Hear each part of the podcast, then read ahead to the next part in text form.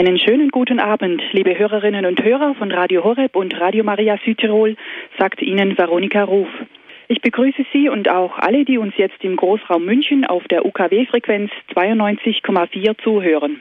Wir haben heute einen besonderen Gast in unserer Standpunktsendung.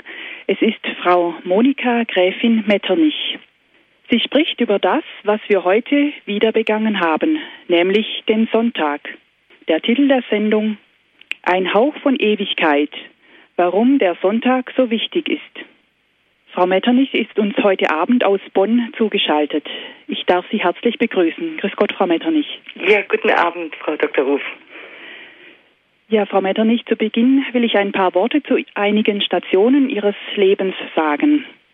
Der süddeutsche Gruß, Grüß Gott, ist Ihnen bestens vertraut, denn Sie sind im südlichen Teil Deutschlands im schönen Allgäu in der Nähe von Wangen aufgewachsen. Sie stammen aus einem schwäbischen Adelsgeschlecht der Familie von Waldburg zu Zeil und Trauchburg, haben später auch adelig geheiratet in die Familie Wolf Metternich zur Kracht. Das sind große Namen. Es ist Ihnen aber am liebsten, wenn Sie nur einfach mit Frau Metternich angesprochen werden. Ihre Schulzeit haben Sie im Internat Klosterwald im Hohenzollern schon verbracht und schließlich in England Ihr Abitur gemacht. Dort wollten Sie auch für das Studium der Archäologie bleiben, wenn Ihnen Ihr Mann nicht sozusagen dazwischen gekommen wäre. Ja, mit ihm haben Sie dann eine große Familie gegründet. Sie haben fünf Kinder, die mittlerweile erwachsen sind und auf eigenen Beinen stehen. Trotz der Beanspruchung in der Familie fanden sie Zeit, durch Theologie im Fernkurs ihr theologisches Wissen zu vertiefen und zudem Religionspädagogik zu studieren. Sie sind als freie katholische Journalistin schriftstellerisch tätig. tätig. Sie veröffentlichen Artikel und Buchbeiträge vor allem zu katechetischen Themen haben aber auch schon wieder ein Buchprojekt vor sich. Genau. Ihr neuestes Buch, über das wir heute Abend sprechen, trägt den Titel Lob des Sonntags. Es ist letztes Jahr im Pattloch Verlag erschienen. Frau Metternich, wie kamen Sie denn dazu, dieses Buch zu schreiben? Ist es Ihnen sozusagen schon mit in die Wiege gelegt worden, sich mit diesem Thema zu beschäftigen? Schließlich ja. sind Sie ja an einem Sonntag auf die Welt gekommen. Ja, ein bisschen ist es tatsächlich so, dass es mir in die Wiege gelegt worden ist, weil ich an einem Sonntag geboren wurde. Und ähm, in der Familie war das immer ein großes Thema, weil ich ähm, äh, um ein Haar ums Leben gekommen bin dieser Tag war ein Sonntag und nur weil Krankenschwestern und Ärzte da waren, die meine Mutter und mich gerettet haben, war eben dann tatsächlich auch mein Überleben ähm, äh, gerechtfertigt. Und so habe ich mich immer schon ganz früh schon für den Sonntag interessiert. Mhm. Ja, Sie beschreiben in Ihrem Buch einige persönliche interessante Kindheitserinnerungen, wie der Sonntag in Ihrer Familie ablief. Das hat dann unter anderem auch den Untertitel des Buchs geprägt. Er ja, heißt genau. Weihrauch, Toast and Honey. Weihrauch, das ist dem sonntäglichen Gottesdienst geschuldet, der für ja. ihre Familie eine Selbstverständlichkeit war. Und Toast und Honig dem sonntäglichen gemeinsamen Frühstück. Genau. Ja, war Ihnen diese Sonntagskultur zeitlebens wichtig oder gab es dann auch Zeiten, wo Ihnen der Sonntag nicht so wichtig war?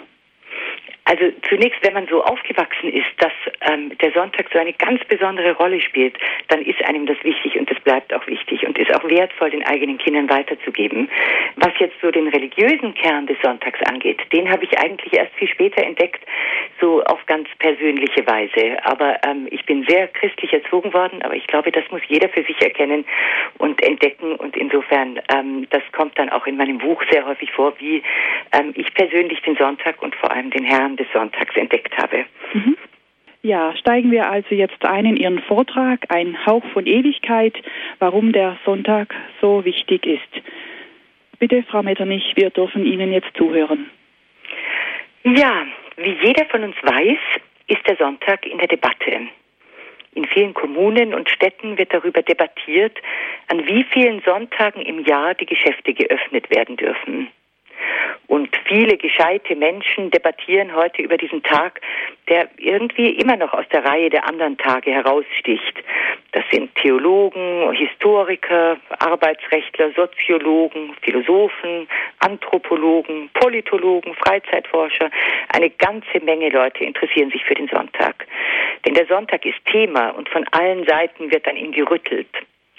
Alle sind sich einig, dass der Sonntag gebraucht wird. Aber warum er gebraucht wird, darüber gehen die Fachmeinungen weit auseinander. Der Sonntag wird benötigt zur Regeneration, sagen die einen. Er ist unabdingbar als weiterer Produktionstag, sagen die anderen. Zur Erbauung heißt es in Grundgesetz, Kirche und Fitnessstudios. Zum Einkaufsvergnügen bietet der Sonntag Zeit, lockt der Handel. Aber was ist mit der Zeit derer, die dem Vergnügen der anderen zu dienen haben? Entsprechend vielfältig sind die Empfehlungen. Ja, Regeneration muss sein, aber warum eigentlich für alle am selben Tag? Und Produktion muss auch sein, aber warum an dem Tag, an dem das kollektive Gedächtnis ein Recht auf Freizeit fühlt? Freiheit heißt doch, sich seine Zeit selbst einteilen zu können, schmeichelt der Einzelhandel. Und ja, tatsächlich einkaufen rund um die Uhr ist attraktiv, vor allem für Berufstätige. Aber warum sollen da nicht gleich alle am Sonntag arbeiten? Wo liegt eigentlich der Unterschied zwischen Ärzten, Krankenschwestern, Feuerwehrleuten, Bus- und Bahnfahrern, Restaurantangestellten und vielen anderen, deren Dienste wir alle ganz selbstverständlich auch am Sonntag nutzen, gegenüber Verkäuferinnen, Büroangestellten, Autowaschanlagenbetreibern und Hotline-Helferlein? Ich wurde ja, wie ich gerade erzählt habe, an einem Sonntag geboren. Eine Geburt mit großen Komplikationen, wie die Familiensaga immer wieder berichtete. Und ohne Ärzte und Krankenschwestern, die Sonntagsdienst machten, säße ich heute nicht hier bei Radio Horeb.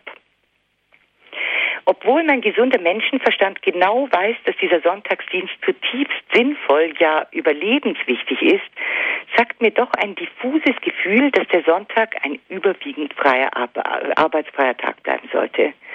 Und dieses Gefühl teile ich mit sehr vielen anderen Menschen, denen das oft gar nicht unmittelbar bewusst ist.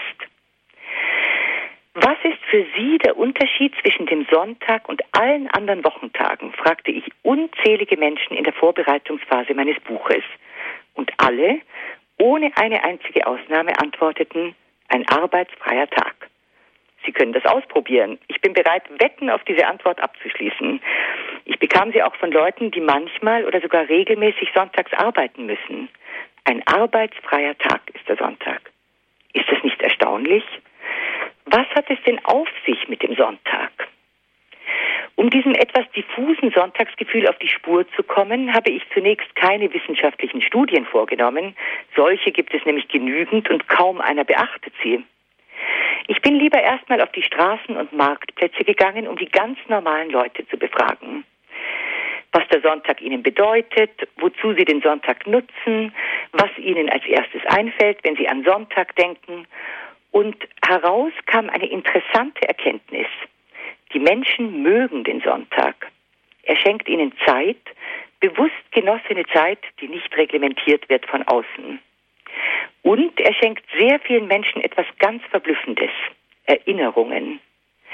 Kein anderer Wochentag ist derart mit Erinnerungen befrachtet wie der Sonntag. Mal ein paar Beispiele. Ich weiß noch, wie wir sonntags immer mit unserem Papa im Wald Baumhäuser bauten. Oder ich erinnere mich noch an den herrlichen Schmorbraten, den meine Mutter immer machte. Oder das Beste war immer dieser Geruch nach Bohnenkaffee am Sonntagmorgen. Oder wie wir immer Mensch ärgere dich nicht gespielt haben, alle zusammen. Oder wie meine Oma immer strahlte, wenn wir sie besuchen. Oder der super gemütliche Sonntagsbrunch mit viel, viel Zeit. Es gab unendlich viele solche Antworten. Diese Erinnerungen betreffen merkwürdigerweise Gerüche besonders stark, stellte ich fest. Und das macht hirnphysiologisch auch viel Sinn. Toastbrot, wegen des geschlossenen Bäckerladens damals, Waldgeruch, wegen der Sonntagsspaziergänge, Parfümduft, weil die Mutter sich sonntags fein machte, und der Geruch von Weihrauch und Kerzen wegen des sonntäglichen Messbesuches sind solche Sonntagsdüfte. Wenn man mal ein ganz neues Argument in die Sonntagsdebatte einfügen wollte, dann wäre es dies. Schafften wir den Sonntag als überwiegend freien Tag ab, würden wir damit der kollektiven gesellschaftlichen, also unser aller Erinnerung, schweren Schaden zufügen. Warum aber gibt es überhaupt einen kollektiv arbeitsfreien Wochentag, an dem unser Unterbewusstsein sich schon so gewöhnt hat? Dazu habe ich eine nette Geschichte. Neulich saß ich bei meinem Friseur, der auch schon davon gehört hatte, dass ich ein Buch über den Sonntag geschrieben habe. Und dann sagte er, Sie sind doch eine Expertin und hm, ich hätte da mal eine Frage. Neulich saßen wir im Freundeskreis zusammen und einer meiner Freunde meinte, dass der Sonntag auch religiöse Wurzeln habe. Sagen Sie mal, stimmt das? Tja, was soll man da noch dazu sagen? Für die meisten von uns ist das eine ziemlich absurde Frage, die mein Friseur da stellte. Aber ich glaube schon, dass er repräsentativ für eine immer größer werdende Gruppe ist, die wirklich nicht weiß, was der Sonntag eigentlich ist. Und auch diejenigen die, diejenigen, die es noch wissen, sind kulturell gewöhnt an die gängige Antwort, am siebten Tage sollst du ruhen, wie es im dritten Gebot heißt. Und manche wissen, dass der Sonntag der Auferstehungstag Christi ist, der aber allerdings der erste Tag der Woche ist. Was aber hat all das mit einem arbeitsfreien Tag zu tun? War der Sonntag für die Christen der ersten drei Jahrhunderte nicht ein ganz normaler Arbeitstag? Und was haben wir Menschen aus dem 21. Jahrhundert mit dem jüdischen Sabbat zu tun, der ja bekanntlich kein Sonntag, sondern der Samstag ist? Ist der arbeitsfreie Sonntag nicht vielmehr ein heidnischer Feiertag, den irgendein römischer Kaiser, es war der Kaiser Konstantin, im frühen vierten Jahrhundert zu Ehren des Sol Invinctus, des unbezwingbaren Sonnengottes, als arbeitsfreien Tag für die ganze Bevölkerung eingeführt hatte? Was haben wir heute mit irgendwelchen heidnischen Göttern zu tun? Fragen über Fragen, mit denen man auch jene schnell ins Schleudern bringen kann, die, anders als mein netter Friseur, die religiösen Wurzeln des Sonntags immer noch benennen können. Fangen wir einfach am besten ganz von vorne an, bei Adam und Eva. Das ist ganz sinnvoll, weil letzten Endes das, was den Sabbat und den Sonntag verbindet, die Schöpfung ist. Gott, der Schöpfer des Himmels und der Erde. Also ist Adam und Eva eigentlich der beste Anfang. Wie schildert die Bibel denn deren Erschaffung? Da formte Gott der Herr den Menschen aus Ackerboden. Das Wichtigste daran ist der Kern dieser Erzählung, dass schon vor 3000 Jahren die Leute davon ausgingen, dass alle Menschen aus dem gleichen Stoff sind. Erst die Wissenschaft des 19. Jahrhunderts verfiel auf die Idee, dass die Menschheit in Rassen unterteilt werden müsse. Eine Vorstellung, die für die größten Verbrechen der Menschheitsgeschichte missbraucht wurde und inzwischen auch wissenschaftlich widerlegt ist. Naja, Erde vom Ackerboden ist allerdings in der Tat kein besonders edles Material, selbst als bildliche Darstellung, aber alle Menschen sind aus dem gleichen Material. Was aber den Menschen zu etwas Besonderem macht, ist nach biblischer Vorstellung seine spezielle Verbindung zum Schöpfer. Die Schöpfungsgeschichte erzählt dies so. Gott blies dem Menschen in seine Nase den Lebensatem ein. Wir Menschen sind beides, von der Erde genommen, aber mehr als das. Im Menschen begegnen sich Materie und Geist. Was das alte biblische Bild von den neuen wissenschaftlichen Überlegungen unterscheidet, ist nur die Idee, wie dieses Meer im Menschen entstanden ist. Manche sagen durch Zufall. Die Bibel aber sagt, nicht der Mensch selbst kann sich dieses Mehr, diese Besonderheit gegenüber der gesamten Restnatur selbst geben, sondern allein Gott der Schöpfer legte es am Anfang in den Menschen hinein. Und er hat dabei keinen Unterschied gemacht, ob die Menschen schwarz, gelb, rot oder weiß, winzig klein oder groß und stark, gesund oder behindert, jung oder alt, faul oder fleißig, arbeitslos, angestellt oder selbstständig, dumm oder gescheit sind. Der Schöpfer macht keine wertenden Unterschiede und deshalb sollen seine Menschen auch keine machen. Der Sündenfall machte nach biblischer Sicht diese vernünftige Grunddisposition zunichte. Nur totale Utopisten glauben, dass etwas daran zu ändern ist. Zu tief haben sich die Folgen jener Befreiung vom göttlichen Ursprung durch die Menschheitsgeschichte gefressen. Man muss sich doch nur umsehen. Die Menschen sind nicht gleich. Manche sind gleich, einige sind gleicher, heißt ein zutreffendes Bon mot. Vor dieser Folie war das Sabbatgebot, welches das Volk Israel am Berg Sinai mit den zehn Geboten erhielt, ein göttliches Geschenk, welches den Urzustand, dass alle gleich waren, wenigstens an einem Tag in der Woche wiederherstellte.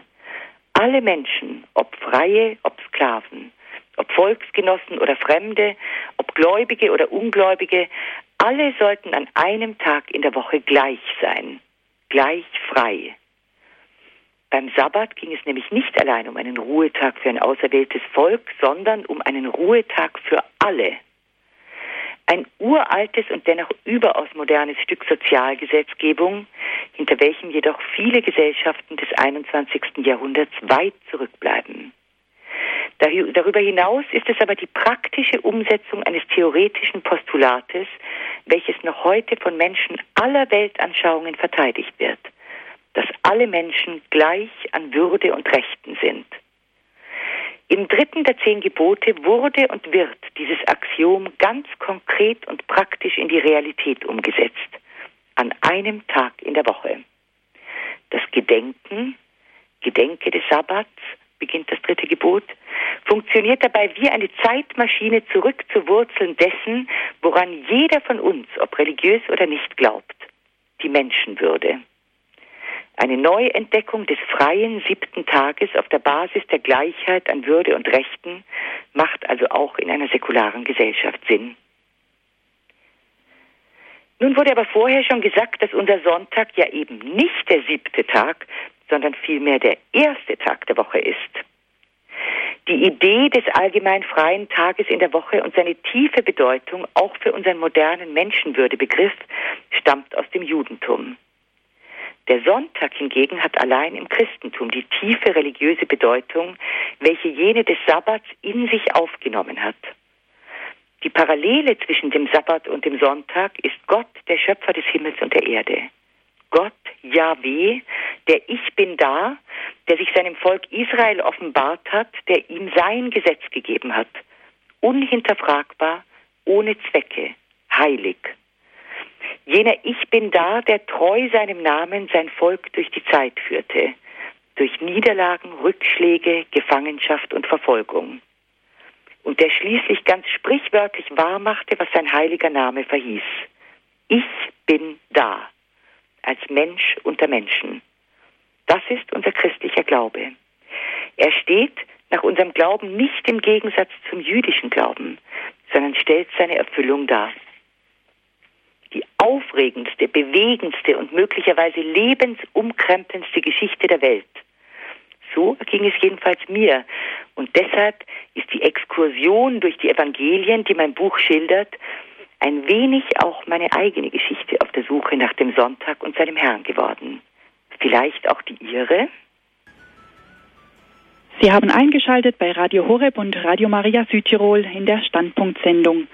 Zu Gast bei uns ist Frau Monika Gräfin Metternich. Sie spricht über den Sonntag. Der Titel der Sendung heißt Ein Hauch von Ewigkeit, warum der Sonntag so wichtig ist. Es ging in einem ersten Teil des Vortrags um die Frage, ob der Sonntag eben nur ein arbeitsfreier Tag ist oder was der eigentliche Sinngehalt des Sonntags ist. Leider ist das Wissen in der Gesellschaft nicht mehr selbstverständlich, woher der Sonntag kommt. Wir haben uns daher mit den biblischen Wurzeln des Sonntags beschäftigt.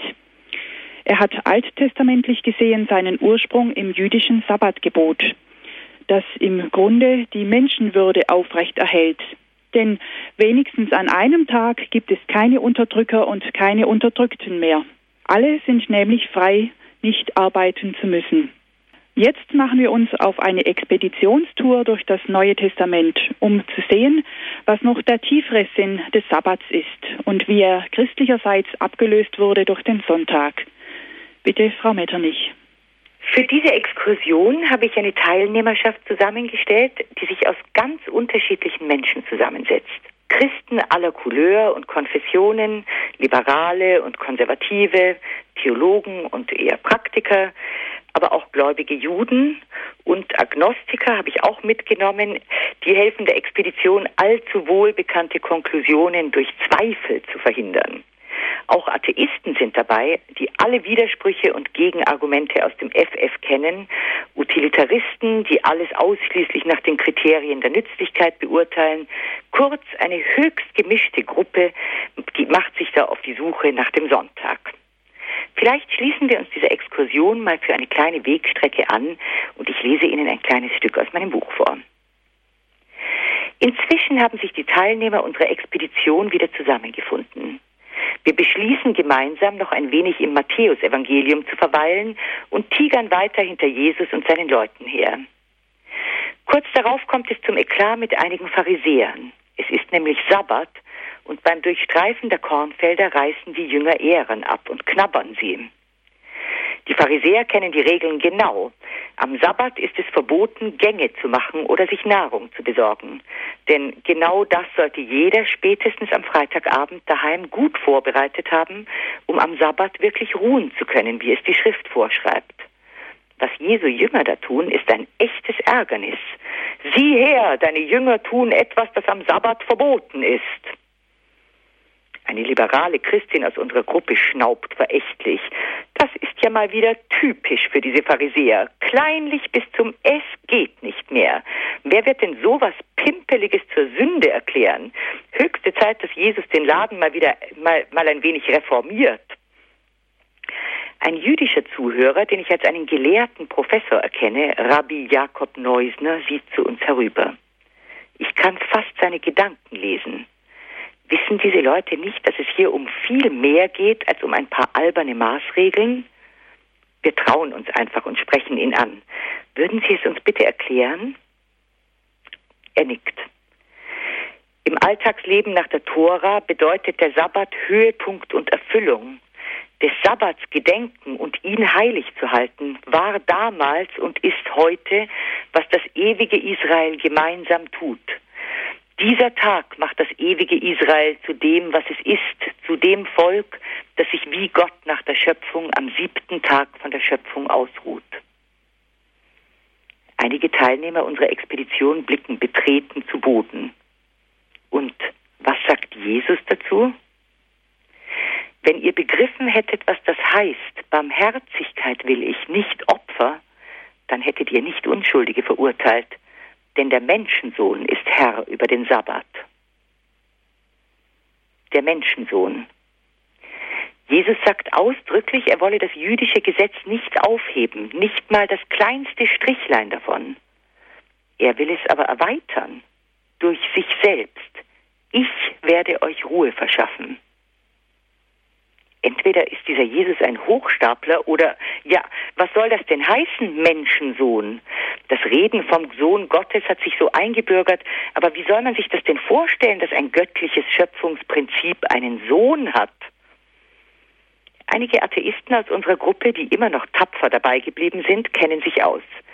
Sie berichten, dass es solche Göttersöhne in allen Kulturen gegeben habe. In Altägypten hatte man den Pharao als Sohn des Gottes Amun bezeichnet. Alexander der Große wurde als Sohn des Zeus verehrt. Der römische Kaiser lässt sich als Sohn Gottes ansprechen. Und, und, und. Sie könnten noch den ganzen Nachmittag ihr Steckenpferd weiterreiten.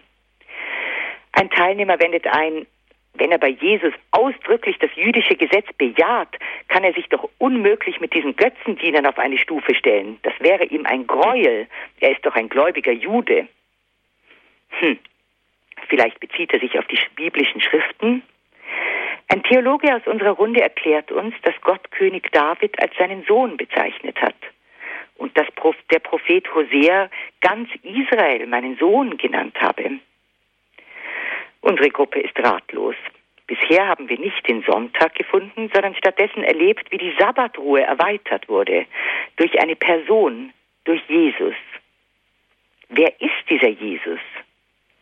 Wir haben die Bergpredigt gehört, gesehen, wie er mit Frauen, Männern, Kindern, Kranken, Sündern, Armen, Ausgegrenzten umgeht. All das ist großartig und überzeugend. Und selbst die aus unserer Gruppe, die dem Glauben denkbar fernstehen, sind von dem Menschen Jesus beeindruckt. Aber Sohn Gottes, ein Mensch, in dem nach Klaus Berger die konzentrierte Schöpfermacht Gottes wie im Brennpunkt der Strahlen einer Lupe, die die Sonne einfängt, gebündelt ist? Wir sind nun an der Weggabelung. Rechts und links gleichzeitig kann man nicht gehen. Das ist jedem aus unserer Gruppe bewusst. Eine Entscheidung steht an. Soweit die Zitate aus meinem Buch. Und zwischen dieser Entscheidung und dem Sonntag, dem Ostersonntag, stehen Tage der Unruhe, der Verleumdungen, der Qual, des Todes und der Grabesruhe. Was an jenem ersten Ostersonntag geschah, ist jenseits aller Worte, allen Verstehens und aller Wissenschaft. Tausende von Menschen sind dafür in den Tod gegangen, dass dieses Ereignis die Wahrheit ist. Ein Neuanfang, eine Neuschöpfung. Erster Tag. Die ersten Christen trafen sich sofort nach diesem unvorstellbaren Geschehnis am Ostersonntag.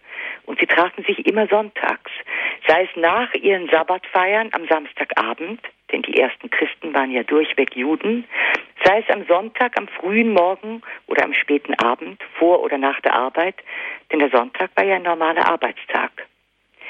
Sie feierten mit einem gemeinsamen Dankmahl das, was Jesus ihnen aufgetragen hatte. Tut dies zu meinem Gedächtnis.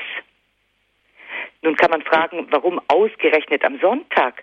Das letzte Abendmahl hatte doch an einem Donnerstag stattgefunden. Ein wichtiger Grund war, dass Jesus an einem Sonntag, also dem ersten Tag der Woche, auferstanden ist. An dem Tag, der dem Sabbat folgt. Und da können wir nochmal zurückgehen zur Schöpfung. Der erste Schöpfungstag war der gewesen, an dem Gott sprach, es werde Licht. Nicht Sonne oder Mond, die waren erst später dran, sondern das Licht, welches allem Sinn gibt, tiefen Sinn. Der letzte Schöpfungstag, der siebte Schöpfungstag, das war der Sabbat.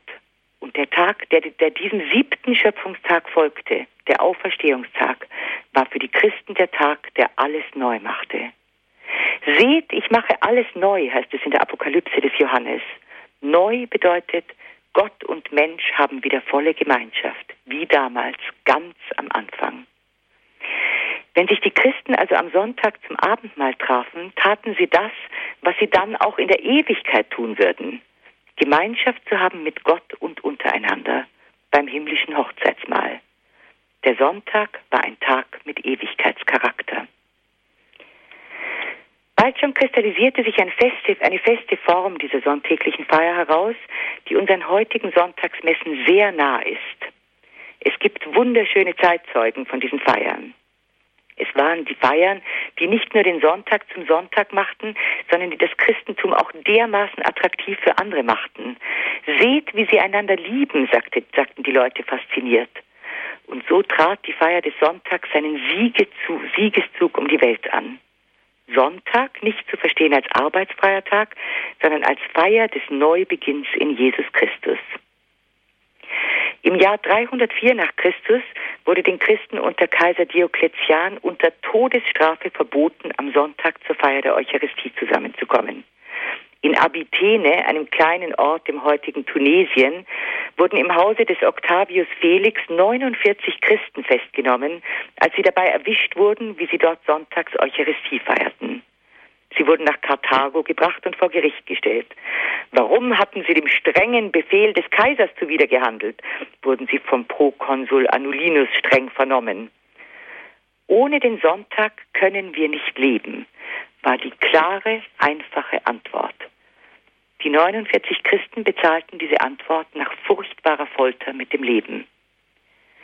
Nach der bisher blutigsten Christenverfolgung unter Kaiser Diokletian veröffentlichte sein Nachfolger Galerius, der die längste Zeit seiner Regentschaft die Verfolgungen selbsttüchtig angeheizt hatte, am 30. April 311 völlig überraschend das Toleranzedikt von Nikomedia, welches das Christentum zur erlaubten Religion machte. Und eine weitere Freude stand noch bevor.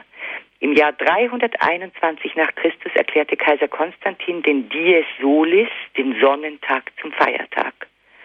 Dieser gesetzlich festgelegte Sonntag kam allen Reichsbürgern zugute, welcher Religion oder Philosophie auch immer sie angehörten. Für die Christen war aber dieser Tag schon immer ihr Tag gewesen. Und nun konnten sie ihn rund um die Uhr feiern. Seit dieser Zeit, also seit 1700 Jahren, konnte sich so eine Sonntagskultur etablieren, wie wir sie heute immer noch subkutan fühlen. Der Sonntag als Tag für die Menschen. Humanität wurde zum Kriterium dieses Tages. Nicht der Mammon, also das Geld sollte im Zentrum stehen, sondern der Mensch. Seit den Anfängen allerdings ist zu beobachten, wie die gesellschaftlich Mächtigeren den Schwächeren ihr Recht auf den freien Sonntag absprechen wollten. Zweimal in der Geschichte wurde der Sonntag komplett abgeschafft. Nach der Französischen Revolution, als die Woche zehn Tage bekam, deren Zehnter der gemeinsame freie Tag für alle war, aber dieser neue Kalender scheiterte bereits nach zwei Jahren kläglich. Viel gravierender war die Abschaffung des Sonntags im nachrevolutionären Russland. Der Monat erhielt da sechs Wochen, jede Woche fünf Tage und alle Menschen wurden in Farbgruppen eingeteilt. Jede Farbgruppe hatte an einem der Tage frei. Es gab also keinen gemeinsamen Ruhetag mehr und keinen Samstag und keinen Sonntag. Wer mühsam an den Fingern abzählte, wann denn jetzt eigentlich der Sonntag sein müsste, um ihn dann im Verborgenen mit einer heiligen Messe zu feiern, wurde zum Tode verurteilt. Dennoch hörten die, die überzeugten Christen nicht auf, den Sonntag zu feiern. Unter Lebensgefahr und in Kellern und Hinterhäusern, immer voller Angst vor der Entdeckung. Wie einst die Christen in Abythene konnten sie auch ohne den Sonntag nicht leben. Viele Christen wurden dafür zum Tode verurteilt. Aber ihre Treue zahlte sich weit über ihren Tod hinaus aus. Nach 20 Jahren kehrte Stalin zurück zur Sieben-Tage-Woche und es gab wieder den freien Sonntag für alle. Wie sein Herr war der Sonntag von den Toten auferstanden. Alle Versuche, den Sonntag abzuschaffen, sind bisher gescheitert. Die Bewahrung des Sonntags hängt aber von denen ab, die ihn feiern. Solange der Sonntag gefeiert wird, bleibt er bestehen, selbst unter widrigsten Umständen, ja sogar wenn es ihn auf dem Kalender nicht mehr gibt. So viel hat die Geschichte erwiesen. Die Menschen brauchen einen gemeinsamen freien Tag. Der Arbeitssonntag schafft keine Arbeitsplätze, das hat die Praxis der letzten Jahre gezeigt das immer wieder vorgetragene Argument, die Gerechtigkeit erfordere es, dass alle Menschen Sonntagsarbeit leisten müssten, weil eine ganze Reihe von Menschen ohnehin bereits ihren Sonntag zugunsten des Allgemeinwohls opfert, fordert die Frage heraus, nach welchen Kriterien hier Gerechtigkeit eigentlich bemessen wird. Nach den Interessen der Wirtschaft oder nach der Würde des Menschen. Die jüdisch-christliche Überzeugung und die Werte der Aufklärung finden hier ihren Schnittpunkt in der Humanität, die sich nicht am Geldwert bemessen kann. Eine Abkehr davon kann nur bedeuten, Gerechtigkeit allein am Mammon zu orientieren. Umgekehrt sollte aber auch jeder, der seine Einkäufe am liebsten sonntags tätigen möchte oder der sich keinen Sonntag ohne frische Brötchen, offene Supermärkte, Videotheken und Kaufhäuser mehr vorstellen kann und der für jedes noch so kleine Problem auch sonntags eine Hotline anrufen können will, sich mit der Frage konfrontieren, ob er nicht selbst zur willkürlichen Freiheitseinschränkung von Menschen und zur Abschaffung des Sonntags beiträgt. Wo Gerechtigkeit am Geld festgemacht wird, sind Umsätze nämlich ein besseres Argument als das Recht möglichst vieler auf einen menschenwürdigen, der Gemeinschaft dienlichen Sonntag. Wenn der Profit zum Wertmaßstab von Gerechtigkeit wird, dann ist es nur eine Sache der Zeit, wann jeder sich gleichermaßen in dessen Joch einspannen lassen muss. Die größte Verantwortung für die Bewahrung des Sonntags tragen allerdings wir Christen. Ohne Christen hätte ein freier Sonntag keinen Bestand. Wir bezeugen durch unsere Feier des Sonntags die Botschaft vom menschenfreundlichen Gott, der Mensch geworden ist, der Liebe und Gerechtigkeit für jeden Einzelnen garantiert. Wie die Beispiele aus der Geschichte zeigen, ist es schon möglich, ohne Sonntag auszukommen. Aber es ist unvernünftig, unbefriedigend, kulturlos und letztlich inhuman. Sollte aber niemand mehr den Sonntag als Tag des Herrn feiern, dann wird der Sonntag abgeschafft sein, schmerzfrei und ohne Abgesang, eine leichte Beute für jegliche Machtinteressen. Lassen wir es niemals so weit kommen. Es sind ja oft ganz profane Erinnerungen an den Sonntag, die uns urplötzlich überfallen, wenn wir einen bestimmten Geruch wahrnehmen oder, wie es zum Beispiel mir ging, eine bestimmte Musik hören. Milk and Toast and Honey heißt dieses Lied, das ich an einem ganz normalen Wochenende aus dem Zimmer meiner Tochter zu meinem Schreibtisch herüberwehen hörte. Und im selben Moment klang es auf in meinem Kopf, ah, Sonntag, die wunderschönen, unbeschwerten Sonntag, Sonntagserinnerungen meiner Kindheit, das gemütliche Frühstück mit der ganzen Familie, der duftende Toast mit Honig, der Weihrauch der heiligen Messe und an die Liebe, vor allem an die Liebe, die diesen Tag von innen heraus prägte. Entdecken wir doch den Sonntag in all seinen Facetten neu und danken wir dem, der ihn uns geschenkt hat. Für alle, die erst später eingeschaltet haben, Sie hören Radio Horeb und Radio Maria Südtirol in der Standpunktsendung. Unser Thema heute ein Hauch von Ewigkeit, warum der Sonntag so wichtig ist. Wir sind im Gespräch über den Sonntag mit Frau Monika Gräfin Metternich. Wir haben von ihr gehört, wo der Sonntag seinen Ursprung hat. Er ist in der Bibel verankert. Das dritte Gebot, halte den Sabbat heilig, gilt bis heute. Die Christen feiern nicht mehr den siebten Tag als Ruhetag, wie die Juden das tun, sondern den achten oder auch den ersten Tag, weil an diesem Tag Jesus Christus vom Tod auferstanden ist. Dafür haben die ersten Christen Verfolgung und Tod in Kauf genommen. Ohne den Sonntag können wir nicht leben, so sagen sie. Ein beeindruckendes Zeugnis. Zwei Jahrtausende hat der Sonntag als Tag des Herrn dann jeglicher Abschaffung getrotzt. Wir können nur hoffen, dass es so bleibt und unsere Gesellschaft den Sonntag nicht immer weiter aushöhlt. Wenn Sie sich auch gleich den Titel des Buchs notieren wollen, das Frau Metternich über den Sonntag geschrieben hat, die Angaben lauten folgendermaßen. Monika Gräfin Metternich, Lob des Sonntags, und der Untertitel dann Weihrauch, Toast und Honey. Das Ganze ist erschienen in München im Pattloch Verlag 2009. Ja, vielen Dank, Frau Metternich, für Ihren Vortrag. Ich möchte daraus einige Punkte aufgreifen, die Sie genannt haben, und noch vertiefen. Ja, gern. Zunächst einmal ein wichtiger Gedanke, den Sie ausgeführt haben, ist der, dass der Sonntag die Menschenwürde aufrecht erhält, wo es keinen Unterschied gibt zwischen den Menschen. Denn wenigstens an einem Tag in der Woche haben die Menschen nicht nur frei, sondern sind alle Menschen daher auch gleich frei. Das kann man dann fortführen, indem man sagt, Konsum und Geschäftigkeit können wenigstens an einem Tag einmal ruhen. Keiner muss den anderen ausstechen, im Mehr haben, im Mehr leisten, im Mehr können. Das dürfte die Ruhe des Paradieses sein. Sie ja. nennen den Sonntag einen Tag mit Ewigkeitscharakter. So heißt dann auch natürlich der Titel unserer Sendung Ein Hauch von Ewigkeit, warum der Sonntag so wichtig ist. Können Sie uns diesen Ewigkeitscharakter noch ein wenig näher bringen? Ja, also der Ewigkeitscharakter hatte schon im Judentum eine wirklich sehr große Bedeutung. Ähm, der Sabbat ist letzten Endes entstanden im äh, babylonischen Exil, wo die Juden keinen Tempel mehr hatten, also so wie wenn wir keine Kirchen mehr hätten, wo sie zum Gottesdienst hingehen konnten.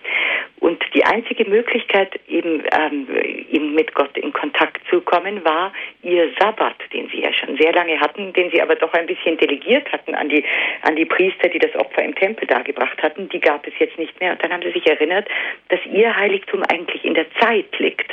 Und die Zeit ist von Gott geschaffen. Und insofern waren sie in einer direkten Kommunikation sozusagen mit dem ewigen Gott. Und das hatte wunderschöne Facetten auch. Es gibt da, da sehr schöne Geschichten, Beispiel die von dem Rabbi, der gefangen genommen wurde und ganz, ganz tief unter der Erde in einem Verlies ähm, hausen musste, wo kein Sonnenstrahl dran kam. Und er hatte zwei Dinge, die ihn besonders ähm, ähm, belastet haben. Das eine war, dass er nicht rauchen konnte, weil er ein schwerer Raucher war.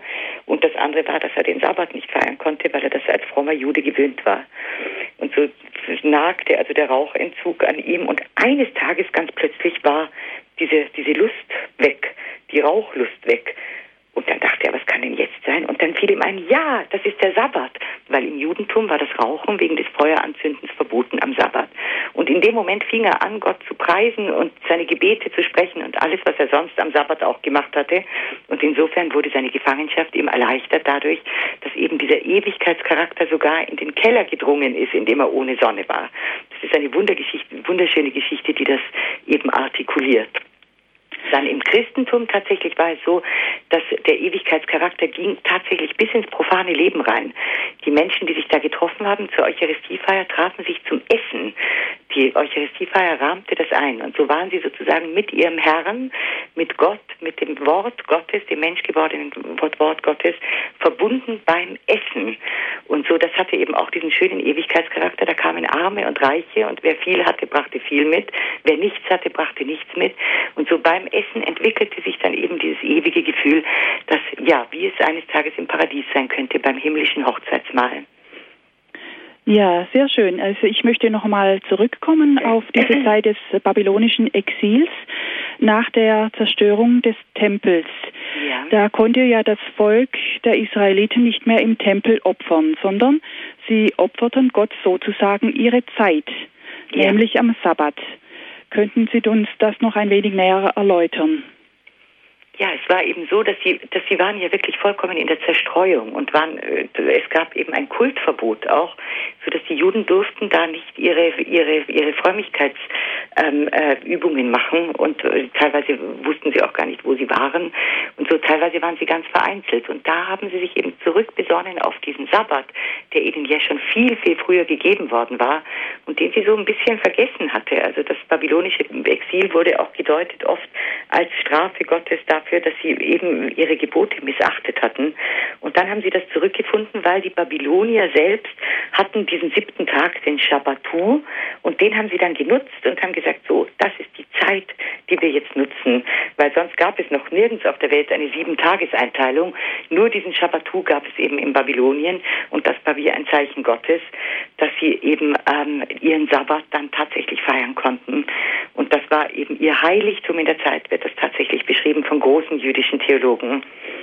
Ja, es ist ja schön. Dann haben Sie sozusagen Ihren Tempel einfach mitgenommen, wenn man so will. Ganz genau. Sie hatten Ihren Tempel bei sich und das, das, das zeigt eben auch, wie wirklich sehr schön, wie die Religion sich entwickelt hat, dass sie eben sozusagen von Riten, von denen sie sonst abhängig war, sonst gab es einen heiligen Berg oder eine, ein, ein, ein heiliges Bauwerk, wo man sich hinbegeben musste, um seine Religion auszuüben oder wo man bestimmte äh, kultische Handlungen vollziehen musste.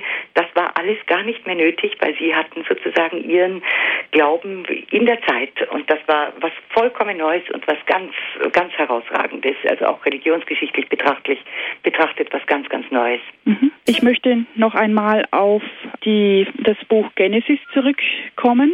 Dort lesen wir, und Gott segnete den siebten Tag und erklärte ihn für heilig, denn an ihm ruhte Gott, nachdem er das Werk seiner Schöpfung vollendet hatte. Indem Gott den siebten Tag heiligte, verlieh er ihm etwas von sich selbst. Es ist ein heiliger Tag, der zur Kommunikation zwischen Schöpfer und Geschöpf bestimmt ist. Frau Metternich, möchten Sie uns diesen Gedanken vertiefen, bitte? Ja, das ähm, ist tatsächlich etwas, was mich auch als Kind immer schon sehr beschäftigt hat. Was, was, was bedeutet denn Heiligen? Und wenn man, wenn man ein bisschen ähm, den Wortstamm, den hebräischen Wortstamm des Wortes heilig eben zurückverfolgt, dann hat das sehr viel mit Kommunikation zu tun. Das, dieser Wortstamm ist auch im Segnen, im Heiraten, im ähm, Versprechen drin, im Jüdischen. So, also dieses Heilig, diese Heiligkeit hatte tatsächlich mit Kommunikation immer was zu tun. Und das war eben der Kern Gedanke des Sabbats, des, der Heiligung des Sabbats, die Zeit und die Heiligkeit, die kommunikativ ist. Im Christentum dann sehr stark verstärkt durch die Dreifaltigkeit eben diese kommunikative Charakter Gottes. Mhm, danke. Wir haben eine erste Hörerin, die uns erreicht hat, Frau Schieb aus Nussloch bei Heidelberg. Grüß Gott, Frau Schieb. Grüß guten Abend.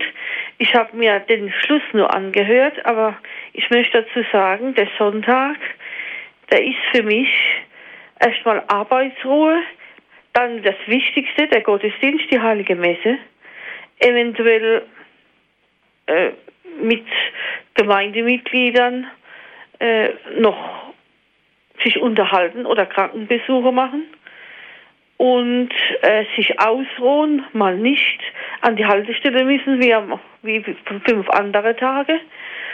Und äh, mit meinem Vater frühstücken, denn ich bin alleinlebend. Jetzt habe ich, muss ich dazu sagen, ich habe eine Schwester, die, die, die macht alles für den Nächste, aber die sagt, ich muss jetzt nicht in die Kirche, ich mache das, ich mache Nächstenliebe so, ich gehe mittwochs in die Kirche, da kann ich, sie lässt das, ich lasse sie, aber irgendwie soll man den, den Sonntag halten und nicht den Mittwoch. Oder man geht sonntags in die Kirche und, zu, und wenn man kann, noch mittwochs. Und ich habe einmal probiert, im, im, am Arbeitsplatz, im Amt, äh, dafür einzutreten und vom Bonifatiuswerk habe ich Unterschriften gesammelt. Allerdings habe ich nicht so viel zusammengebracht für die Sonntagserhalt und nicht für verkaufsoffene Sonntage. So sieben Unterschriften habe ich gesammelt, aber es war natürlich zu wenig. Aber ich habe schon ein bisschen geworben und die habe ich dann weggeschickt. Ja, danke, Frau Schieb. Ja. Äh, Frau Metternich, möchten Sie darauf etwas antworten? Ja, die Frage ähm, ähm, mit nahestehenden Menschen, die sonntags nicht äh, zur Messe gehen wollen, das ist natürlich eine sehr schwierige Frage, weil man ähm, kann sich nicht so tief ins Leben von anderen einmischen, dass man sagt, mach das, mach das, mach das. Das hat oft den gegenteiligen Charakter. Ich glaube, das Beste, was wir machen können, ist unser Vorbild tatsächlich. Also das ist meine ganz feste Überzeugung, dass wir einfach auch nur häufiger sagen müssen, welche Kraft das gibt für, für unsere Seele, diesen, diesen Tag, ähm, der eben alles zusammenfasst, tatsächlich, woran wir glauben. Der diese intensive Gegenwart, die ist natürlich auch am Mittwoch da im heiligsten Sakrament. Das muss man, das, das muss man natürlich schon auch dazu sagen. Aber es ist eben dieser Sonntag, an dem die ganze Christenheit gemeinsam des Ostersonntags gedenkt. Und ich glaube, das müssen wir einfach häufiger und fröhlicher rauslassen und, und, und einfach auch sagen, vielleicht ist es doch ein bisschen attraktiv, auch für Menschen. Sehr häufig spielt es auch eine Rolle, dass die, dass die Menschen nicht ähm, ein, äh, einen Gottesdienst zum Beispiel bei sich zu Hause finden, weil wir haben ja jetzt auch eine Knappheit an, an, an Pfarrern, dass sie weiterfahren müssen und so, dass man dann auch mal Fahrgemeinschaften bildet und das auch verbindet mit irgendeinem schönen Event, dass man sagt, wir, wir gehen dann anschließend zusammen essen oder sowas. Gerade für alleinstehende Menschen ist das nämlich auch eine Attraktivität. Vielleicht könnten Sie, Frau Schieb, ähm, sowas sich ausdenken für Ihre Schwester. Also ich muss ehrlich sagen, ich kann kein für, ich habe kein Auto. Ich habe keinen Führerschein. Sie haben drei Autos, die fahren aber nicht. Mhm. Ich kann dann nicht, ich muss, wenn ich feiertags wohin gehe, wo unter eigene Pfarrei kein Mess ist, fremde Leute anrufen und die nehme ich dann mit. Schulkameraden ja, ja. oder Gemeindemitglieder. Ich kann keinen Führerschein, habe keinen Führerschein wegen meiner Medikamente. Ich kann nicht fahren. Für alle, die erst später dazugekommen sind, Sie hören Radio Horeb und Radio Maria Südtirol in der Standpunktsendung. Unser Thema heute ist ein Hauch von Ewigkeit warum der Sonntag so wichtig ist. Wir sprechen über den Sonntag mit Frau Monika Gräfin Metternich. Frau Metternich, ich möchte noch einmal diesen Gedanken der Kommunikation aufgreifen. Kommunikation zwischen Schöpfer und Geschöpf, was eine wirklich zentrale äh, Sache sein sollte am Sonntag. Können Sie uns da noch mal ein paar vertiefende Gedanken dazu sagen? Es ist ja zunächst, wenn man sich das mal überlegt, dass man tatsächlich Kommunikation mit dem Schöpfer von Himmel und Erde haben kann, das, das ist ja an sich schon so ein erschlagender Gedanke, dass man, dass man es gar nicht, gar nicht fassen kann. Man schaut abends in den Sternenhimmel und sagt, der, der all das geschaffen hat, der möchte Kommunikation mit mir, kleinem Würmchen. Das ist allein schon so, so wunderbar, dass es, also das fand ich immer eigentlich fast das Allerschwierigste zu glauben. Und er hat es uns bewiesen, indem er wirklich seinen Sohn geschickt hat, um Mensch unter Menschen zu sein, ganz nah dran, so dass wir wirklich uns an einem Menschen, der gleichzeitig Gott und Mensch ist, orientieren können. Und diese Kommunikation, Gott hat selbst Kommunikation mit uns Menschen gesucht in seinem Sohn. Und das ist eine, eine, eine so wundervolle ähm, äh, Verstärkung des Gedankens, dass eben einfach äh, sozusagen dieses doch etwas abstrakte, dieser Tempel der Zeit, wo man Kommunikation aufnimmt, es ist etwas ganz, ganz Persönliches. Gott ist persönlich und er kommt uns ganz, ganz nah. Und das ist eben eine ganz, eine ganz beeindruckende Facette des Christentums, finde ich, die, die wichtigste von allen, die sich eben auch wirklich ganz konkret spüren lässt. Mhm, Dankeschön. Es äh, scheint mir wirklich wichtig zu sein, Zeit für Gott zu haben. Das haben wir jetzt ja schon gesagt. Der Sabbat als Heiligtum der Zeit. Auch für uns gilt das der Sonntag als Heiligtum der Zeit. Das ist auch ein Argument für das christliche Gebot der Sonntagsheiligung. Frau Schieb hat es ja gerade schon vorher angesprochen. Zu dieser Sonntagsheiligung gehört der Gottesdienstbesuch. Eine Stunde in der Woche Zeit für Gott zu opfern. Aber zur Sonntagspflicht, ja, da möchte ich nochmal eigens jetzt drauf eingehen. Wir feiern, wir Christen feiern ja mit dem Sonntag die Auferstehung Jesu Christi von den Toten und äh, damit auch den Anbruch der neuen Schöpfung, bis Christus wiederkommt. Ich frage mich, äh, wie kann es sein, dass uns heute der Sonntag als lästige Pflicht erscheint?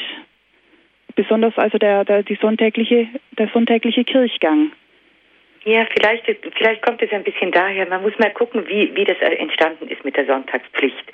Weil die ersten Christen so, also doch weit über das, über die ersten vier Jahrhunderte hinweg, haben die Sonntagspflicht, also den Besuch der Heiligen Messe, nicht als, als, als, als Last empfunden. Die haben das wirklich sehr, sehr gerne gemacht. Das war ihre Feier des Sonntags letzten Endes nicht. Und äh, zur Pflicht wurde es eigentlich, um die kleinen Leute zu schützen. Die, die, die kleinen Leute wollten gerne zum Gottesdienst gehen und dann haben ihre Herren gesagt, nee, also heute ist Ausnahme, die Ernte muss eingefahren werden, weil Gewitter kommt und Ausnahmen waren immer geregelt eben, dass ähm, auch, auch nach, nachdem Konstantin den, den Sonntag freigegeben hatte für alle, war es eben so, dass vernünftige Ausnahmen waren immer drin. Das, das ist ja auch, ist ja auch ganz schlau gewesen. Aber natürlich haben viele Gutsherren das ausgenutzt und haben dann ihre ähm, äh, ihre Arbeiter eben dann doch zur Arbeit überredet, in Anführungszeichen, oder eher gezwungen. Und da hat die Kirche, von der man ja doch immer sagt, dass sie, dass sie, dass sie immer an der, an der Seite der Mächtigen stand, hat dem einen Riegel vorgeschoben und hat gesagt, jeder hat die Pflicht, zum Sonntagsgottesdienst zu gehen. Und damit, das war eben eigentlich was Befreiendes, gerade für diejenigen, die sich nicht wehren konnten, dass sie äh, eben dadurch auch sagen konnten, wenn ich das nicht mache, dann kriege ich ein Problem. Und so mussten sich dann auch eben die Gutsherren zähneknirschend oft daran halten. Ähm, das Problem ist ja natürlich immer, wenn man eigentlich eine vernünftige Regelung hat, ähm, dass es dann leicht übertrieben wird. Und das war tatsächlich im Mittelalter dann vor allem der Fall. Dann wurde alles Mögliche verboten, tanzen, abspülen, Haare waschen und lauter Sachen, die wir völlig absurd finden heute. Und damit führte sich tatsächlich auch, auch dieses, dieses Sonntagsgebot ad absurdum. Und letzten Endes hing dann auch schon eben die heilige Messe dran, dass man gesagt hat, ach ja, wenn das alles nicht zu ernst genommen werden muss, dann kann man ja auch eigentlich das Wichtigste von allem dran geben. Aber wir können uns heute wirklich daran erinnern, dass die Sonntagsmesse ist letzten Endes der Garant dafür, dass auch, dass auch der Sonntag insgesamt frei bleibt. Also man, man kann zwar niemanden zwingen, dahin zu gehen, aber wir, die wir daran glauben, wir müssen das schon machen. Also wir sollten da nicht lasch werden. Da müssen wir uns wirklich auch ein Beispiel nehmen an den nachrevolutionären Franzosen und an den nachrevolutionären Russen, die tatsächlich nur dadurch, dass sie nur noch ganz wenige, aber immerhin ein paar noch zur Sonntagsmesse gegangen sind, auch unter Todesgefahr, dann stirbt der Sonntag nicht. Also ich glaube, wir sollten gar nicht so sehr klagen darüber, dass andere Leute das, das vielleicht nicht mehr so handhaben. Es reicht, wenn wir das tun. Das hat eine solche Ausstrahlung, dass ähm, dann bleibt der Sonntag bestehen. Wir haben da Hilfe von oben. Ja, das ist schön gesagt. Ja, vielleicht können wir das später nochmal vertiefen. Wir haben eine Hörerin in der Leitung, Frau Olaske. Olaske. Grüße Gott. Ja, grüß Sie. Ja, grüß Gott. Äh, die Sonntag ist für mich das Herz für die Seele und das ist einfach auch jeder, äh, jeder Sonntag eine große Sehnsucht zur Heiligen Messe zu gehen und ich betrachte auch, auch Gegenwart mit Gott zu leben an diesem Tag, auch in der Familie und äh, die Besinnung und Glaubensvertiefung. Nur eben, ich frage mich immer wieder, wie ist das mit der Sonntag muss eben die Schwierigkeiten sind, durch hinzukommen, weil ich habe eben, äh, mache ich immer wieder die Erfahrung, dass unsere Messen sind in verschiedenen Gemeinden und ich kann, ich habe Erfahrung gemacht, ähm, vielleicht das ist auch Sonntag, kann man sagen.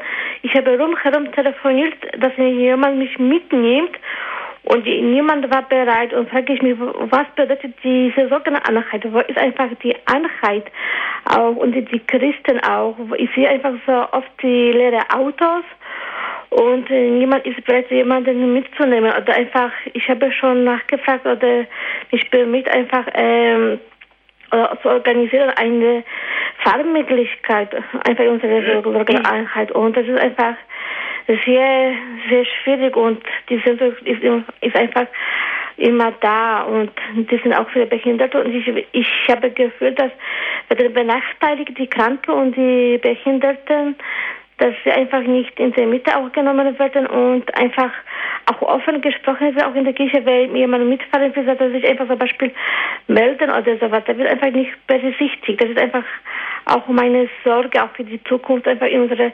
Sorgeneinheiten. Und deshalb auch die Frage, einfach die wahre geistliche Einheit. Ja, danke, Frau Oloske. Also Sie sprechen das Problem an, äh, dass wohl viele dann doch noch zur Sonntagsmesse gehen, aber dann in ihrem Auto sozusagen alleine fahren und die, die tätige Nächstenliebe dann auch darunter leidet, indem man da einfach noch nicht Fahrgemeinschaften bildet. Das ist äh, wirklich ja äh, ein Problem. Ja, ich ähm, hätte da auch eine, eine ganz gute Idee für die Frau Oloske, weil ja? ähm, Frau Oloske, es ist ja so, in Ihrer Gemeinde gibt es doch einen Pfarrgemeinderat, nicht wahr? Gehen Sie doch da mal hin, weil wissen Sie, es ist auch wichtig, dass wir Laien in der Kirche auch zusammenhalten. Und sagen Sie das Problem genauso, wie Sie es mir gerade geschildert haben und dann äh, sagen Sie, können wir das nicht vom Pfarrgemeinderat aus organisieren, dass am Sonntag, wenn nicht gerade Messe in der eigenen Gemeinde ist, ein bisschen organisiert wird oder dass ein Aufruf gemacht wird, wer nimmt wen mit. Dafür ist der Pfarrgemeinderat da und ich glaube, dass sie sich sogar freuen, wenn, wenn, wenn Leute aus der Gemeinde mal kommen und wirklich sie da fordern, wo sie auch gefordert werden möchten. Also wir haben das selber auch schon probiert und das hat wunderbar geklappt. Man muss es nur einfach machen. Dafür sind die Laiengremien da. Das würde ich Ihnen einfach raten, Frau Oloske. Ich hoffe, dass es klappt. Ja, danke schön, Frau Oloske. Ihnen alles Gute. Auf Wiederhören. Ja, jetzt hat uns die Frau Lang aus Donthofen erreicht. Ich hoffe, sie ist noch in der Leitung. Frau Lang? Ja, ja ich bin noch da. Ja, schön. Äh, ich wollte dazu sagen, also ich habe nur einen Schluss gehört und da hat die Hörerin, die von ihrer Schwester gesprochen hat, ist mir eingefallen, dass ich eine Freundin habe, die ist also ganz aktiv in ihrer Pfarrgemeinde, was die Senioren betrifft. Sie macht Geburtstagsbesuche und, und isst bei, wenn Kaffee ist und so. Und geht aber nie am Sonntag in die Kirche. Und ich gehe halt in die Kirche und sie sagt halt, äh, sie ist ein Christ der Tat und die am Sonntag in die Kirche gehen, das sind alles ein bisschen Frömmler. Und das wollte ich sagen. Also mir gibt es Kraft, wenn ich am Sonntag in die Kirche gehe, weil ich glaube, dass Jesus gegenwärtig ist und er gibt mir für die ganze Woche Kraft. Und ich gehe also nicht aus Fremdletum in die Kirche, sondern weil ich dort Kraft bekomme für die ganze Woche. Wollte ich Ihre Meinung dazu wissen. Ja, also ich würde sagen, Frau Lang, da würde ich ganz selbstbewusst reagieren und sagen, da, da würde ich gar nicht darauf antworten, ehrlich gesagt. Das ist einfach äh, unfair, auch da so eine, so eine Teilung zu machen, weil letzten Endes die Kraft auch für was, für, für andere was zu tun, erwächst ja auch aus dem Sonntagsgottesdienst. Es ist tatsächlich so, dass, dass es manchmal schon auch so ist, dass wenn man, wenn man noch so großartig für andere da ist und sich niemals diese Kraft von der Quelle holt, dann wird das auch leicht schon mal so ein, so ein Drehen um den eigenen Nabel. Und da äh, könnten Sie auch, auch entsprechend was zurückgeben, aber das tun Sie ja nicht, weil Sie ja ein, ein guter Christ sind. Aber zumindest für Ihre Gedanken und für Ihren Trost kann ich Ihnen sagen, Sie machen das Gold richtig und ähm, lassen Sie sich bloß nicht verunsichern. Das ist eigentlich unfair, was Ihre Freundin da sagt. Und Sie sind jetzt äh, für sich selbst verantwortlich und Sie wissen ja, dass es richtig ist, was Sie tun. Deswegen lassen Sie sich nicht einschüchtern und auch nicht ärgern. Ja, danke schön, Frau Lang, für Ihren Anruf. Alles Gute nach Sonthofen. Wir haben eine Anfrage von einem Hörer, der jetzt nicht auf Sendung gehen wollte. Und zwar fragt er, ob die Kirche, ob der Sonntag entweiht wird, dadurch, dass nur Vorabendmessen angeboten werden oder überhaupt generell Vorabendmessen. Wie ist das? Ist das gleichwertig mit, mit der Sonntagsmesse direkt am Sonntag oder wie muss man das sehen? Frau ja, Metternich. Es ist, es ist gleichwertig. Es ist auf jeden Fall, es ist gleichwertig. Ich persönlich sehe es immer so, dass, dass, dass der, dass der Sonntag einfach doch ein ganz anderer Tag, eine andere Struktur bekommt, wenn man wirklich am Sonntag in die Messe geht. Aber es gibt ja sehr häufig auch, auch Fälle, wo man dann am Sonntag tatsächlich nicht kann, gerade die Leute, die arbeiten müssen. Deswegen sind die, also es gibt wirklich doch sehr viele Krankenschwestern, Ärzte und, und, und auch leider viele Verkäuferinnen, die am Sonntag arbeiten müssen. Für die sind die, die Vorabendmessen wirklich wunderbar. Ähm, in vielen Gemeinden lässt sich das auch überhaupt nicht mehr anders darstellen. Ähm, der Pfarrer muss halt gucken, dass er irgendwie seine Messen auf die Reihe bekommt und dann ist in einer Gemeinde Sonntag, äh, Samstag Vorabendmesse, in einer die Frühmesse am, am Sonntag und in einer dann die spätere Messe. Also insofern, nein, nein, das ist absolut, absolut gleichwertig schon. Aber ich finde tatsächlich, wenn man es schaffen könnte, am, am Sonntag selbst in die Messe zu gehen, dann ähm, ist es vom, vom Gefühl her und von der Verbundenheit mit der Restchristenheit ist es ähm, einfach doch noch schöner. Aber wie gesagt, nicht jeder hat die Gelegenheit und insofern keine Beunruhigung, es ist dasselbe.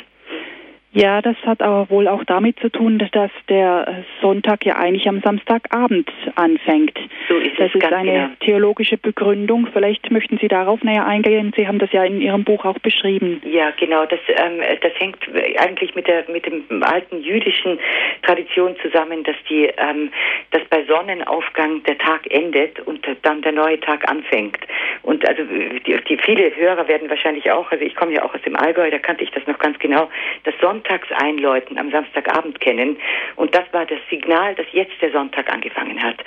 Und ähm, insofern so so gilt das eben auch dann für die für die für die Vorabendmesse. dass die ist absolut die die findet schon am Sonntag statt. Deswegen findet die auch nicht nachmittags um zwei statt, weil dann eben eindeutig noch kein Sonntag ist. Aber nach dem Sonntagseinläuten ist es dann eine Sonntagsmesse. Ja, das ist eigentlich auch übernommen von dem Jüdischen. Der Sabbat beginnt ja auch am Freitagabend eigentlich und dauert den ganzen Samstag. Und äh, Ja. das haben wir also übernommen äh, als Christen, dass auch da der, der Sonntag am Samstag, Samstagabend beginnt. Und es war tatsächlich so, dass die ersten Christen, die ja alle Juden waren, haben ja auch den Sabbat gefeiert. Das war ja ihr freier Tag. Und dann haben sie den Sabbat gefeiert und sind dann anschließend nach Sonnenuntergang, als der Sabbat beendet war, sind sie zusammengeblieben und haben dann eben ähm, Eucharistie miteinander gefeiert. Also insofern, das war sozusagen dann schon die erste Vorabendmesse, wenn man so will. Aber sehr bald hat sich das dann doch etabliert, dass der Sonntag der Tagjenige, der, derjenige welche war. Aber am, am ganz, ganz, ganz in den Anfängen war das eben auch so, dass nach dem Abschluss der Sabbatfeiern dann eben der Sonntag schon angefangen wurde zu feiern. Ja, wir haben eine weitere Hörerin auf Sendung, Frau Krückel aus Landshut. Grüß Gott, Frau Krückel. Grüß Gott, guten Abend. Guten Abend. Äh, danke für den wunderbaren Vortrag. Und ich möchte auch bloß dazu sagen, ich gehe auch lieber sonntags zur Messe. Bloß wenn es äh, irgendwie anders nicht geht, dann gehe ich Samstagabend. Aber äh, Sonntag ist mir immer noch wichtig.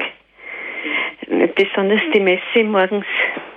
Und äh, ich möchte dazu sagen, ich bin auch äh, als Kind, im, wir sind auch immer als Kind zur Messe gegangen. Und ich war auch schon manchmal mh, so ziemlich Jahre weg vom Glauben. Aber die Sonntagsmesse habe ich immer wahrgenommen, wenn es irgendwie gegangen ist. Ja, das Und- ist interessant, ja. Ja, und es ist mir auch äh, jetzt im Alter äh, besonders wichtig. Mhm. Da, da kann man sehen, wie wichtig das ist und wie prägend das ist in der Kindheit. Ja, Deswegen muss ja. man wirklich auch gerade den jungen Eltern Mut machen, dass sie ihre Kinder mit in die Kirche nehmen. Die Kinder finden das toll, nämlich. Und ich erinnere mich auch, also mir ging es sehr ähnlich wie, wie Ihnen. Das kommt auch in meinem Buch vor, dass ich eben dann doch, da, der, der, der Glaube, der spielte dann nicht mehr so eine Rolle. Aber tatsächlich sonntags fehlte mir dann was, wenn ich nicht zur, nicht zur Messe gegangen bin. Ich wusste zuerst gar nicht was, aber, aber, aber das war eindeutig auch diese sehr schöne und gute Gewohnheit, die einem gezeigt hat, es fehlt was. Ja, genau. Kann ich gut nachvollziehen, Frau Krückel, was Sie da sagen. Und ich finde es so schade, dass jetzt so viele kleine Kinder fehlen. Es fehlen die Kinder im Gottesdienst. Ja, ja, das ist wirklich sehr schade, aber man muss eben auch Mhm. den jungen Leuten es nahebringen. Deswegen habe ich auch mein Buch ein bisschen geschrieben für, für gerade jüngere Leute auch, die, die ähm, eben vielleicht auch mit dem Glauben ein bisschen Schwierigkeiten haben, die das auch gar nicht mehr so richtig verstehen, was da, was mhm. da so, so, so passiert, damit die auch wirklich da wieder einen Ansatz finden, der sie auch interessieren könnte und, und eben auch, wie wichtig das für die Kinder ist. Ja, also weil man, die Kindheitserinnerungen ja. sind ja doch das, was uns die sind sehr, prägend, sehr ja. Ja, ja, die sind genau. prägend. Das war für mich auch so. Ja, danke schön, Frau Krücke, für Ihren Beitrag. Dankeschön. Wiederhören. Alles Gute nach Landshut. Danke. Für alle, die erst später dazugekommen sind, Sie hören Radio Horeb und Radio Maria Südtirol in der Standpunktsendung. Unser Thema ist ein Hauch von Ewigkeit, warum der Sonntag so wichtig ist. Wir sprechen über den Sonntag mit Frau Monika Gräfin Metternich. Jetzt hat uns eine weitere Hörerin erreicht, Frau Hages aus Erkelenz. Grüß Gott. Ja, grüß Gott. Ich bin ganz erstaunt über so manche Aussagen da. Ich finde, das ist doch ein wunderbares Geschenk, dass wir einen Sonntag haben und einen Sonntagsgottesdienst. Ich komme aus einer Großfamilie und unsere ganze und in meinem ganzen Bekanntenkreis und in meinem und in unserer Riesenfamilie, also ich meine von den Geschwistern, die alle wieder Familie haben. Also selbstverständlich. Sonntag ist doch das Schönste, was es gibt. Das hält doch die Familie zusammen. Das ist so selbstverständlich und so schön. Und danach, also dann, dann beginnt erst richtig der Sonntag. Und wenn, und wenn, äh, wenn es mal irgend nicht möglich ist, weil irgendetwas da normal war, dass man dann nicht äh, kommen konnte am Sonntag, dann selbstverständlich holt man das nach. Das ist, ich finde das ein wunderbares Geschenk für uns, dass wir einen Sonntag haben und den Kirchgang. So, das wäre meine Meinung dazu. Ja, danke schön, Frau Hager. Frau Hages. Ja, Frau Metternich, möchten Sie noch, darauf noch etwas sagen? Ja, ich kann Ihnen nur vollkommen zustimmen. Das geht mir ganz genau so, Frau Hages. Ich finde einfach den Sonntag ein so wunderschönes Geschenk. Ich habe das immer schon so empfunden, eben gerade als Kind, wo man das ja zuerst einfach erstmal so realisiert hat, dass, dass dieser Tag ganz anders war als alle anderen. Und der war gleichzeitig spannend und gleichzeitig schön und der Papa war zu Hause und ah, es war wirklich, und das Kindermädchen kam nicht, das war bei uns das Allerbeste immer. dass das, das ähm, ähm, eben dann wirklich ein ganz, ganz besonderer Tag war und eben tatsächlich auch, dass meine Eltern uns mit in die Messe genommen haben. Ich habe damals noch sehr wenig davon verstanden. Ich konnte damals noch gar nicht lesen, winzig klein. Und ich beschreibe das auch in meinem Buch, wie wir dann, ähm, äh, mein Bruder und ich dann auf den Kniebänkchen dann, dann, dann Totenbildchen angeguckt haben zusammen und so. Aber das war so spannend. Und wenn dann eben der Weihrauch kam, das war so ein feierliches und erhebendes Gefühl. Das prägt Kinder so stark. Und also ich glaube, dass wir das wiederentdecken müssen. Und genau wie Sie das gemacht haben gerade, einfach auch diese unheimliche Freude mitteilen, die das eben beinhaltet. Wer den Sonntag wirklich nicht hält, der verpasst was. Das, also ich bin ganz auf Ihrer Linie. danke für Ihr Statement. Ja, danke schön, Frau Hages. Äh, ich möchte das auch noch einmal unterstreichen, was Sie gesagt haben. Der Sonntag hält die Familie zusammen. Das ist ein ganz wichtiger Gedanke. Dankeschön, dass Sie diesen Gedanken eingebracht haben. Alles Gute Ihnen, Frau Hages. Wir haben eine weitere Hörerin, Frau Spießberger aus Mannheim. Guten Abend, Frau Spießberger. Guten Abend. Ja, ich möchte Folgendes sagen. Ich bin also auch an einem Sonntag geboren. Und der Sonntag, der war für mich immer wichtig, soweit ich zurückdenken kann. Und zum Sonntag gehörte natürlich der Gottesdienst. Und ich habe ihn nie als Pflicht empfunden, sondern als ganz großes Bedürfnis und auch als ganz große Freude. Und äh, jetzt hatte ich gerade Besuch von Freunden, die kamen von aus der Münchner Gegend, waren früher aber bei uns gewohnt und da sagte der einer, ja, der, der Mann sagte dann, gehst du immer noch jeden Sonntag in die Kirche wie früher, als wir noch bei euch wohnten? Habe ich gesagt, ja, jeden Sonntag. Und dann sagt er, und es gibt dir viel Kraft. Dann habe ich gesagt, ja, ganz viel und viel Freude. Und dann fragt er weiter, betest du auch den Rosenkranz?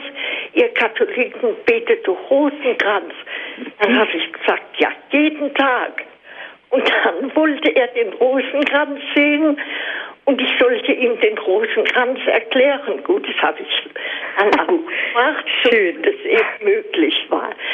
Aber ich wollte nur sagen, äh, es gibt ein Wort, das hilft mir viel und das heißt, rede nicht, wenn du nicht gefragt wirst, aber lebe so, dass man dich fragt.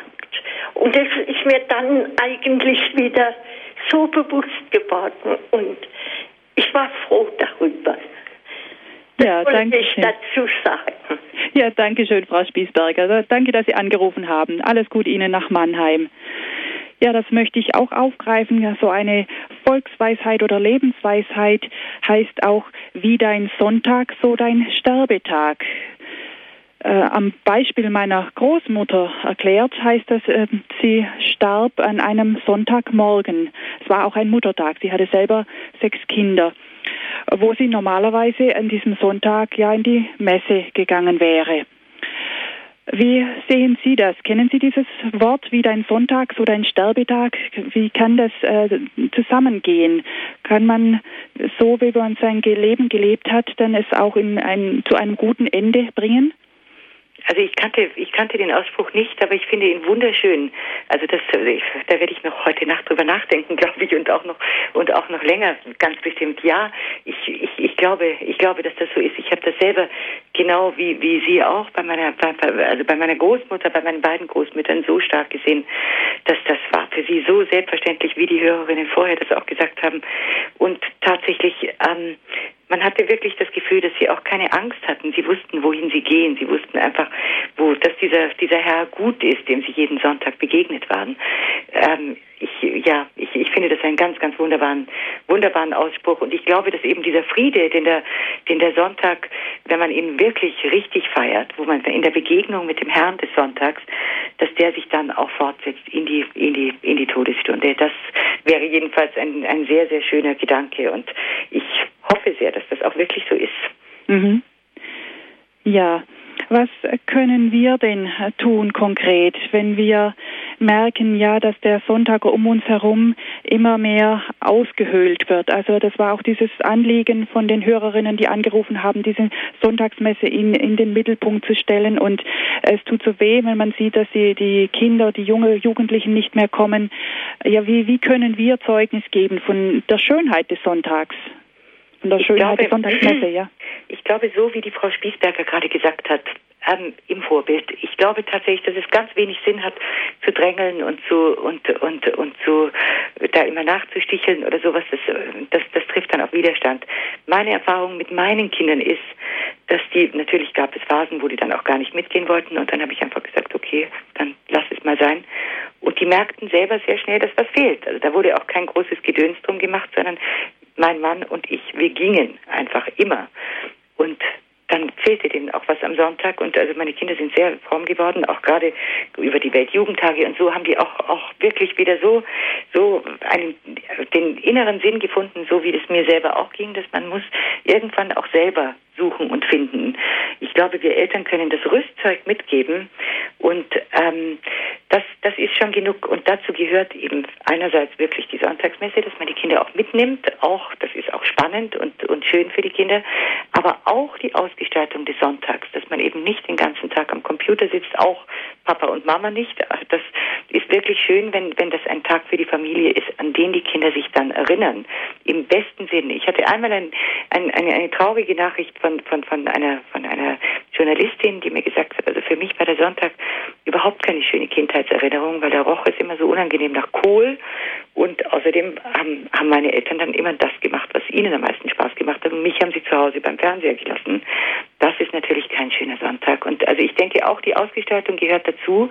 Das muss jeder ein bisschen selber sehen, was, was gut ist und was der Familie gut tut und auch dem Freundeskreis vielleicht, auch den, auch den Verwandten, auch Krankenbesuche. Aber gerade für Kinder ist es wichtig, dass sie, dass jemand ihnen vorlebt, wie es gehen könnte, weil nur dann werden sie eines Tages, wenn sie selbst Kinder haben, dazu zurückkommen und, und sagen, da war doch was, da war doch was in der Kindheit, was so schön war, das möchte ich auch so machen. Und dann, wie die Frau Spiesberger gesagt hat, dann kommen sie vielleicht und sagen, betest du immer noch oder gehst du immer noch in die Messe und erzähl mal, wie geht das denn und wie, wie kannst du mir was dazu sagen? Also ich glaube, wir müssen einfach eine Vorbildhaltung machen und das ist eine ganz gute, eine ganz gute Übung auch. Mehr, mehr brauchen wir, glaube ich, gar nicht tun. Ja, danke schön. Wir haben jetzt noch eine letzte Hörerin aus Heiligenbronn uns zugeschaltet. Guten Abend. Guten Abend. Ja, also, Sie möchten eine Frage stellen oder einen Beitrag geben? Also ich möchte eben eben sagen, der Sonntag ist der Tag des Herrn. Gott schuf ja Himmel und Erde und er hat ja sechs Tage zum Arbeiten gegeben und am siebten Tage hat er ja gesagt, sollst du ruhen. Und ich meine, der Sonntag, äh, das ist, äh, das sagt man ja auch, es ist der, das Herzstück des Glaubens auch, gell? Und dass, dass eben der Gottesdienst, das ist ja sehr wichtig. Und ich bin auch, wo ich noch klein war, auch immer, immer mit meinen Eltern zur Kirche gegangen und dann auch hier in, im Heim, immer. Und ich gehe gern zur Kirche, weil ich weiß, es gibt Kraft und man kann alles besser, man kann alles besser tragen. Und wenn man Jesu Tod und, und seine Auferstehung feiert in der heiligen Messe, da kann ja gar nichts anderes äh, sein, als sich darauf freuen, dass es überhaupt äh, den Sonntag gibt und auch sonst auch unter der, unter der Woche auch, gell? Ja, danke schön für Ihren Beitrag. Danke, alles Gute nach Heiligenbrunn. Ja, wir kommen so langsam zum Ende der Sendung. Frau Metternich, ich möchte mich ganz herzlich dafür bedanken, dass Sie für uns Zeit genommen haben, diesen Vortrag uns gehalten haben und die letzte Stunde mit uns verbracht haben im Gespräch. Herzlichen Dank. Ja, ich danke Ihnen, Frau Dr. Ruf. Ja. Falls Sie, liebe Hörerinnen und Hörer, die Sendung nochmals hören möchten, gibt es folgende Möglichkeiten. Sie können sich eine CD bestellen bei unserem CD-Dienst unter der Telefonnummer und Faxnummer 0700 75 25 75 20. 0700 75 25 75 20. Oder Sie können sich die Sendung auch als Podcast herunterladen von unserer Homepage www horeb.org.